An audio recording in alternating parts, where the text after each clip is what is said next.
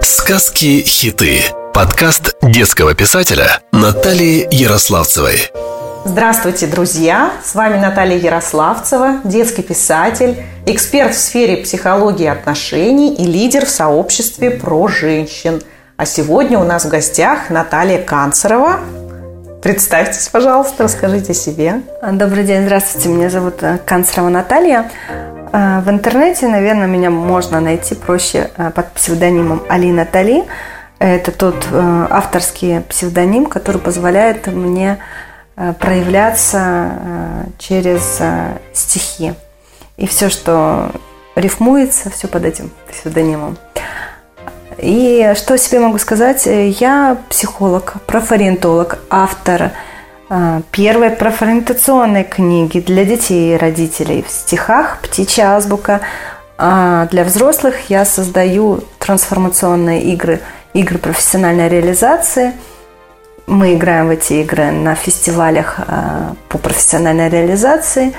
Э, открыли центр карьеры, э, ведем э, мастер-классы, тренинги. Что еще могу сказать о себе? Помимо этого, я поэт года 20, 19, 21 номинант нескольких литературных премий. Даже есть какие-то медали. Да, есть какие-то. Э, не ношу их на себе. Наверное, надо уже начать. А реализуюсь я сейчас как э, в этом проекте, в, на вашем подкасте, как детский писатель, поэт – и, наверное, мы будем больше говорить об, о детской поэзии, да, и литературе. Да, конечно. Да. Наталья, а давайте вот сегодня как раз, кстати, день рождения дедушки Ленина. Давайте поговорим о нашем наследии, о семье и о творчестве, которое тоже является нашим следом, который мы оставляем в обществе. И тем более передаем своим детям или другим детям. Вот для женщины семья всегда на первом месте – и с одной стороны так и должно быть, а с другой часто создает проблемы. Поделитесь, есть ли в вашей семье поддержка? Как вы, э, как складывался ваш путь, вот именно такой творческий путь в корреляции с семьей? Есть какая-то вот... Да, я могу связь? дать обратную связь. Э, на этот вопрос ответить так, что я не ожидала, что я буду поэтом. Это было последнее, что я могла вообще себе э, сказать, что я поэт. Я, наверное, стала писать стихи в таком осознанном достаточном возрасте, в 36 лет. До 36 лет у меня было написано одно стихотворение, и я никак себя не позиционировала, ни как поэт, ни как писатель.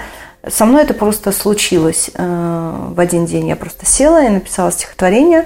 Потом я удивилась, написала второе, потом еще раз удивилась и стала писать. А, конечно же, моя семья вслед за мной тоже стала удивляться, и э, я очень-очень ожидала от них поддержку. На самом деле, прежде всего от мамы и, наверное, от мужа. И на мое удивление, опять-таки, я эту поддержку не обнаружила. И сейчас я понимаю, что для чего этот путь мне нужно было пройти, чтобы утвердиться – первую очередь самой в себе, что я позволяю себе быть поэтом. И мое близкое окружение, то есть мама и муж транслировало мне, а ты уверена в том, что ты делаешь? Ты уверена, что ты этим хочешь заниматься? Ты уверена, что это твое дело жизни? Или это так блажь? Но когда я спустя три года э, проанализировала свой путь и поняла, что ни один день не обходился без строчки, что я каждый день тренировалась, каждый день я писала, каждый день я рифмовала, я поняла, что это не временно, что это не блажь, что это уже образ жизни, и тем самым и мое окружение э, стало э, возвращать мне обратную реакцию, что ты делаешь все правильно, ты делаешь крутые вещи, ты э, нам нравится все, что ты делаешь, стали говорить мои близкие и родные. Это была проверка. Проверка семьи. Да, Хочу добавить, что я сама тоже ведь начала писать уже в зрелом возрасте. Вот у меня родился третий ребенок, и тогда а, сначала это действительно было как блажь, и так и воспринимали, ну пусть занимается. Но они сами не ожидали, что это вот а, примет такие большие масштабы. Сейчас они уже хорошо воспринимают тоже Я помню, деятельность? Помню тот день, когда у меня появился тренер по речи, и мне нужно было уже мои стихи э, в голосе выдавать, э, пробовать себя в Инстаграме, в ТикТоке, э, в Ютубе. И э, как-то у нас случилось, что на моем жизненном пути появился тренер по речи. Она говорит, давай приходи ко мне на мини-курс. Буквально это даже бесплатно было. На что я сказала, вы что, мне уже 36 лет, я слишком стара, я слишком стара. Вот если бы мне было 20, тогда бы. На что мне тренер по голосу сказал, если бы тебе было бы 20 лет, и ты бы писала стихи, их бы никто не стал читать и слушать, потому что какую ценность ты бы могла дать? Кто бы вообще стал бы слушать себя? Ну, какое право ты имеешь вещать из центра зала? И что в тебе такого, чем владеешь, да? И переломный момент был, э, наверное, переломный момент был, э, когда я пошла учиться в Останкино к Михаилу Зеленскому на курс и э, прочитала свое стихотворение, и он мне спросил, а ты кто, поэт или поэтесса? Ну, кто ты, поэт или поэтесса? Я в этот момент замялась, потому что ну, я не знала, как ответить. И что-то промурлыкала, и на что он мне сказал, неважно, как ты себя назовешь, поэт или поэтесса, но ты должна точно понимать, что это ты. И в этот день я зарегистрировалась на стихиру, и я приняла в себе поэта. Вот, ему благодарность большая. Здорово. А как вот повлияло еще ваше отношение с семьей, с вашими детьми на выбор сферы деятельности, помощи с профориентацией? Ну, это тоже отдельная история. Я называю свою семью святыми людьми, и когда они меня не поддерживали в моем решении э, открывать некоммерческую организацию, заниматься профориентацией, вот есть люди, которых надо хвалить, а есть люди, которым, которые делают все вопреки. Наверное, я э, по жизни человек, который делает вопреки. И когда я видела не поддержку, то я делала так, ну, посмотрите, посмотрите, я сделаю, а потом вы это скажете, правильно я сделала или нет. Вот даже папа говорил, что тебе вот скажи что-то, ты сделаешь наоборот. Поэтому если бы папа меня поддержал, наверное, ничего бы не случилось. Сейчас, конечно, мое окружение, я сформировала его из друзей. И не угу. из родни, не из э, даже близких людей. Это те люди, единомышленники, это мои коллеги, это подруги, это те люди, которые в меня поверили. Изначально это было три девочки, которым я сбрасывала стихи, и я их просила, будьте моим поддерживающим окружением, просто ну, говорите, хотя бы просто сердечки ставьте, чтобы прочитали. А потом стихи стали пересылать э, другим девочкам и отправлять мне отзывы, как отреагировали другие на то, что я сделала. И я поняла, что это уже нужно не трем людям, что это уже как минимум семь есть человек, меня поддерживающие. Потом их стало 20, потом 40, потом 100, потом признание, номинация, потом книга. И э, поддерживающее окружение, оно сложилось из моей уверенности в том, что я хочу это делать. Поэтому если вы вдруг обнаружили в себе дар писателя или поэта, и у вас нет поддерживающего окружения, а, как правило, не ждите, что это будет мама или папа. Это последние люди, которые вас поддержат, потому что они так же удивлены, как и вы. То сформируйте его из двух, трех людей э, рядом стоящим, и дальше будет расширение. Наталья, все, кто знает вас лично, сразу понимают, что имеет дело а, с, с, не просто с экспертом, а с очень тонкой натурой, романтичной и чувственной. А все потому, что вы читаете свои стихи. И вот мне хочется, чтобы вы зачитали а, что-то для тех, кто не знает вас лично, а только слушает. Знаете, и есть... скажите, на какую тему у вас вот э, больше угу. стихов получается? Может есть предпочтение? Да, я как психолог-профориентолог, и 90% моих стихов – это выбор жизненного пути. 10% э, уходит на детское, ну, потому что жизненный путь мы начинаем выбирать уже в детстве. Мы уже, уже можно посмотреть на шестилетнего ребенка и понять, чем он занимается, и э, уже вести его э, по пути его интересов, а не по тому пути, который навязан родителями. Вот. Есть жанр, с которого я начинала, и тот жанр забытый, но всем нам знакомым, мы на нем выросли, это басни. Я сейчас вам прочитаю одну из басен. 70% стихов, 70% басен у меня про птиц, так уж получилось. А, называется «Птичьи мечты». Две птицы ночью в звездопад мечтали о большом жилье. Одна хотела просто так, жить в замке, вовсе не в дупле. Летать на бал, есть свежий корм, резвиться в собственном саду. И чтобы был тот замок-дом богаче, чем у какаду. И все себе, все для себя, любимой птички дорогой. Лети ко мне, звезда моя, мечту исполни-ка, изволь. Звезда смотрела свысока. Кто ждет ее? Кому лететь? Но как мелка была мечта ради нее, чтобы сгореть. Не стоит миллиардов лет, что в небе провела звезда. Ответ был прост. Ответ был нет. Другой сказала птица. Да. Второй? А почему же так? Мечтали птицы об одном. В мечтах второй угодный план. Открыть для престарелых дом. Заплачу сейчас, да? Я сейчас сама плачу. Так, Наталья сейчас плачет. Да, ну давай, пока Наталья сдерживает, я сейчас э, немножечко... Не готова была. Да, не готова была. Есть, конечно, такая у меня самая первая э, басня, но давайте я назову ее комплимент.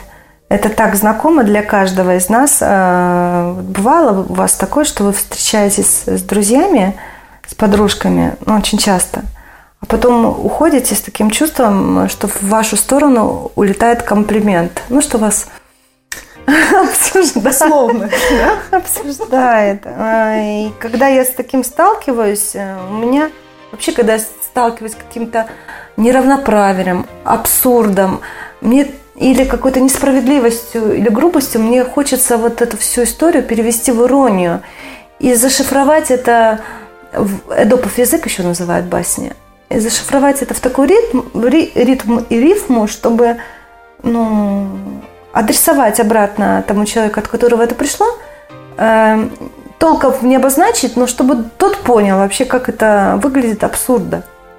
Вот, и есть у меня такое Называется комплимент. Ладно, я даже искать не буду, у меня в голове он есть. В кафе сидели три подруги, ждали четвертую, когда она придет. Сидели и хитно обсуждали тот образ жизни, что она ведет. Опаздывала та надолго. Хватило 20 минут, чтобы разложить всю жизнь ее по полкам. Характер, внешность, поведение, жуть. Одна из них ушла пораньше и, заплатив за свой десерт, ей в спину понеслись вибрации. Ее одежду обсудили снизу вверх. Подруги ли то были? Под сомнением, но очевиден тот момент, что лучше не опаздывать и уходить последней, чтобы не услышать спину. Комплимент. Это правда. Есть такое дело. Есть такое дело. Такая теневая сторона женской дружбы. Условная, опять же, Жизнь, да. И э, истории вот эти, которые иронизируются, я их еще вывела в одну отдельную рубрику, назвала их «Стихотерапия». Это когда есть какая-то проблема, и эта проблема, она настолько в человеке может прямо бурлить внутри, и он может ее проживать, а, и пойти к психологу или не пойти к психологу. Если он доходит до психолога, он с этой проблемой работает. Но есть такое средство, это как э, рифма. Это четыре строчки, вот взять того же там Нострадамса, он писал Катрены. Когда четырьмя строчками можно просто взять и человеку дать знать, дать понять, показать суть, показать боль, показать травму и вывести из этой травмы. Да. А может быть, э, в, в этой стихотерапии, в этом стихотворении э, его проблему перевести из проблемы в задачу. Вот задача из задач перевести проблему в задачу. И человек уходит, э, прочитав стихотворение, совсем с, другой, э, с другим посылом. Оказывается, Да. это не проблема. У него появляется ресурс. У него Да, мы, мы, мы выявляем эти ресурсы скрытые. И это не лекция, это не нотация. Это может быть басня, а может быть стихотерапия. Ну вот сейчас пример приведу. Часто ко мне обращаются люди, которые потерялись, я их называю потеряшками. 33 плюс – это возраст Христа, и это нормально быть в состоянии потерянного человека, уйти из найма в свое дело, искать э, в себе э, ре- ресурсы, чтобы начать жить по-другому. И э, по-другому не знаем как, а по-старому уже не можем, да. И здесь тоже приходит стихотерапия. Мое любимое стихотворение «Яблочки на блюде». Мгм. Что может вдруг с тобой произойти, когда свернешь со старого пути? Окутывает страхами волна. Дорога новая не для тебя дана. Топтался ты на месте старом, и было безопасно там. А новый путь совсем неведом. Тебе свою руку дам. Вдвоем не страшно ведь? Я рядом, поддержка есть, семья, друзья. Давай на лавочку присядем и помечтаем. Ты и я. А жизнь одна. А мест так много, и стоит в них нам побывать. Забудь дорогу в старую берлогу. Ключи даны, чтобы мы двери открывать. Пойдем.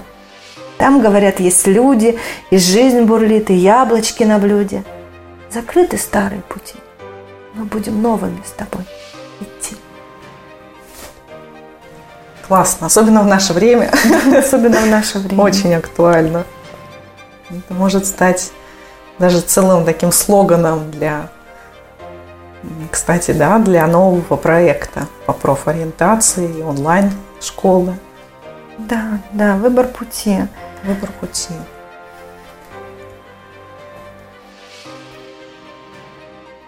Но самое интересное в контексте темы подкаста «Сказки-хиты» – это ваша необыкновенная птичья азбука в стихах.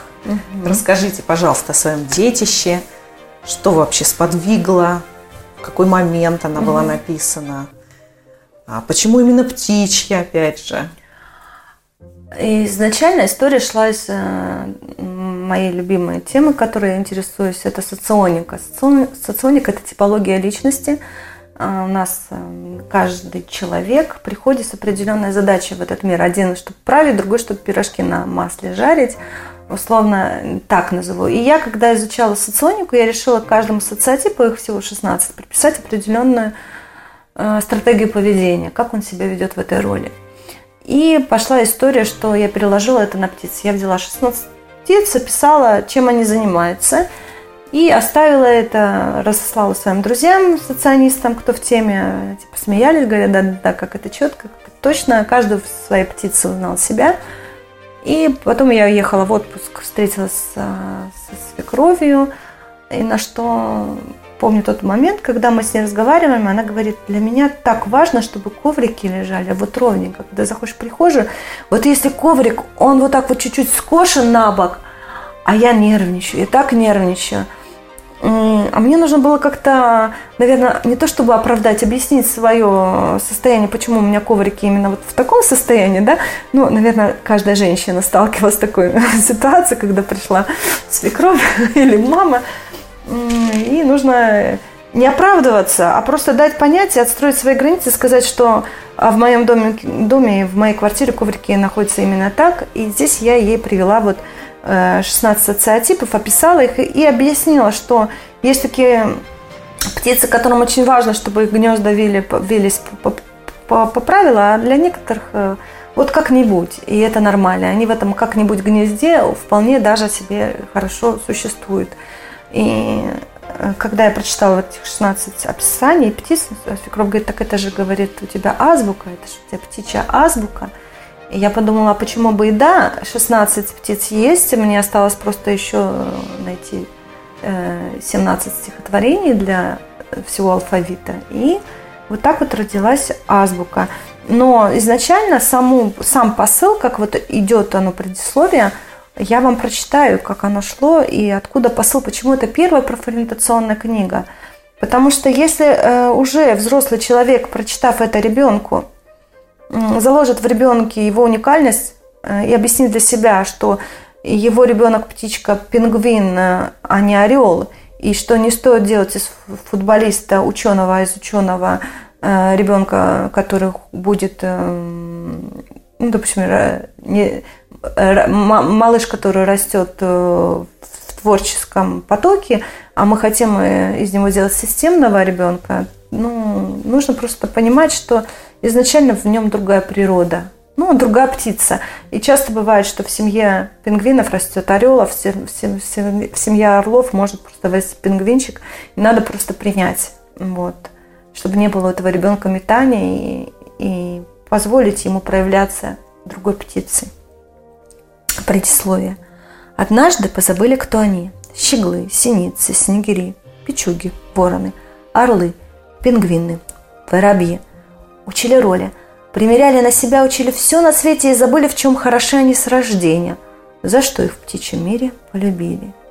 И вот однажды, в день добра, сова мудрейшая небесная стая всех птиц себе на ужин позвала, но призналась им в своей печали.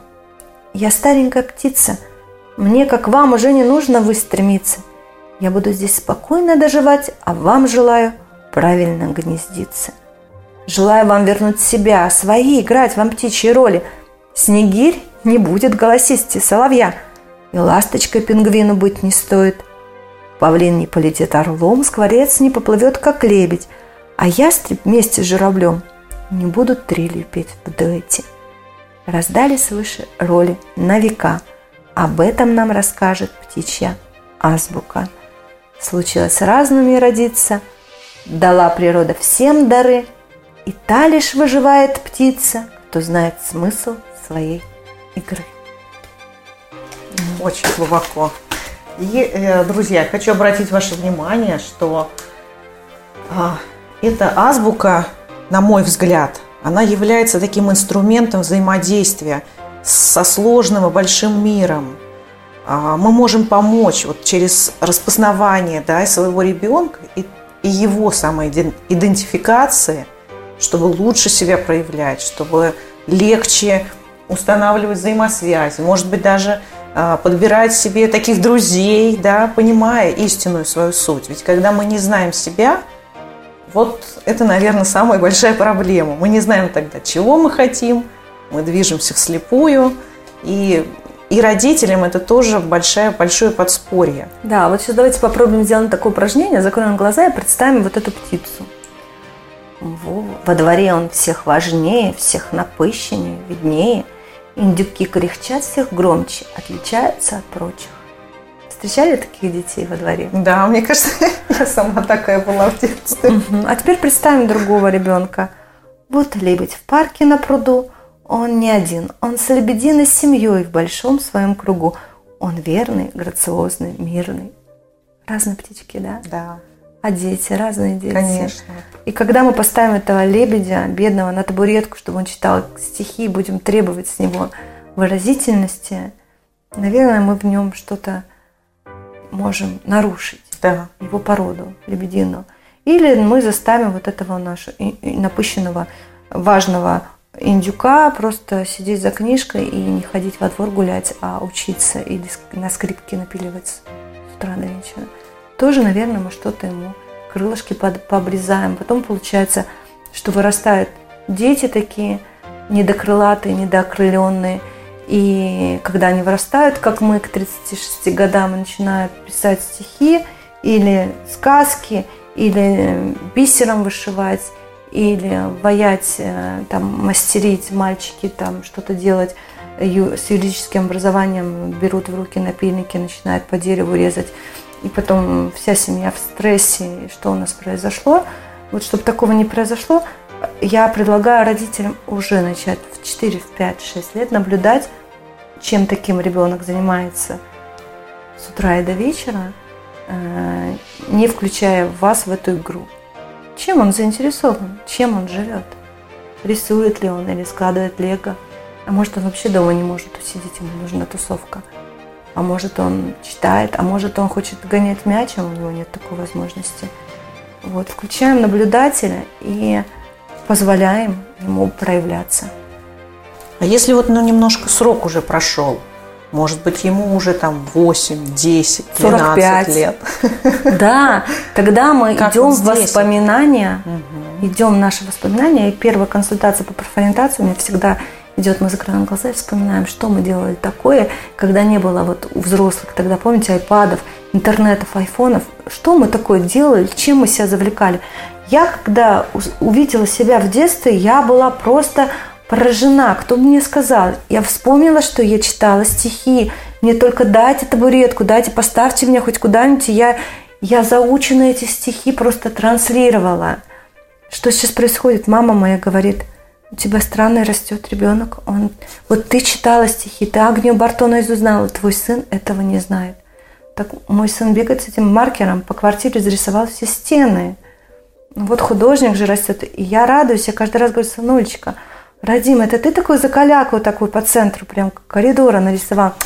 Как красиво, когда же ты успел? Тебе уже 7 лет, а ты все еще продолжаешь не стены рисовать. То есть, ну, понимаем, что растет художник, и требовать из него, чтобы он стоял на табуретке, ну, наверное, не стоит. Мне кажется, это очень ценно. Сейчас многие задумываются, но не знают, как подойти к ребенку, как вот это воплотить. Они это чувствуют, я даже признаюсь. Я это чувствую, что что-то вот с этим ребенком не так. Не работает та же система, как со старшим. Не работает. Как, как я не ребенок знаю, сломался или да. система сломалась? Сначала я думала ребенок, но благодаря мудрости и психологии пришла все-таки к правильным выводам. Но тем не менее, мы не знаем этих инструментов. К нам на профориентацию, в центр карьеры приходите, обращайтесь. Найдите меня в соцсетях alina.талиев. Специально выбирала покороче, чтобы Наталью Канцерову искать-то заищешься. Это фамилия еще через разные буквы пишется. Вот у вас еще называется профмаяк. Профмаяк.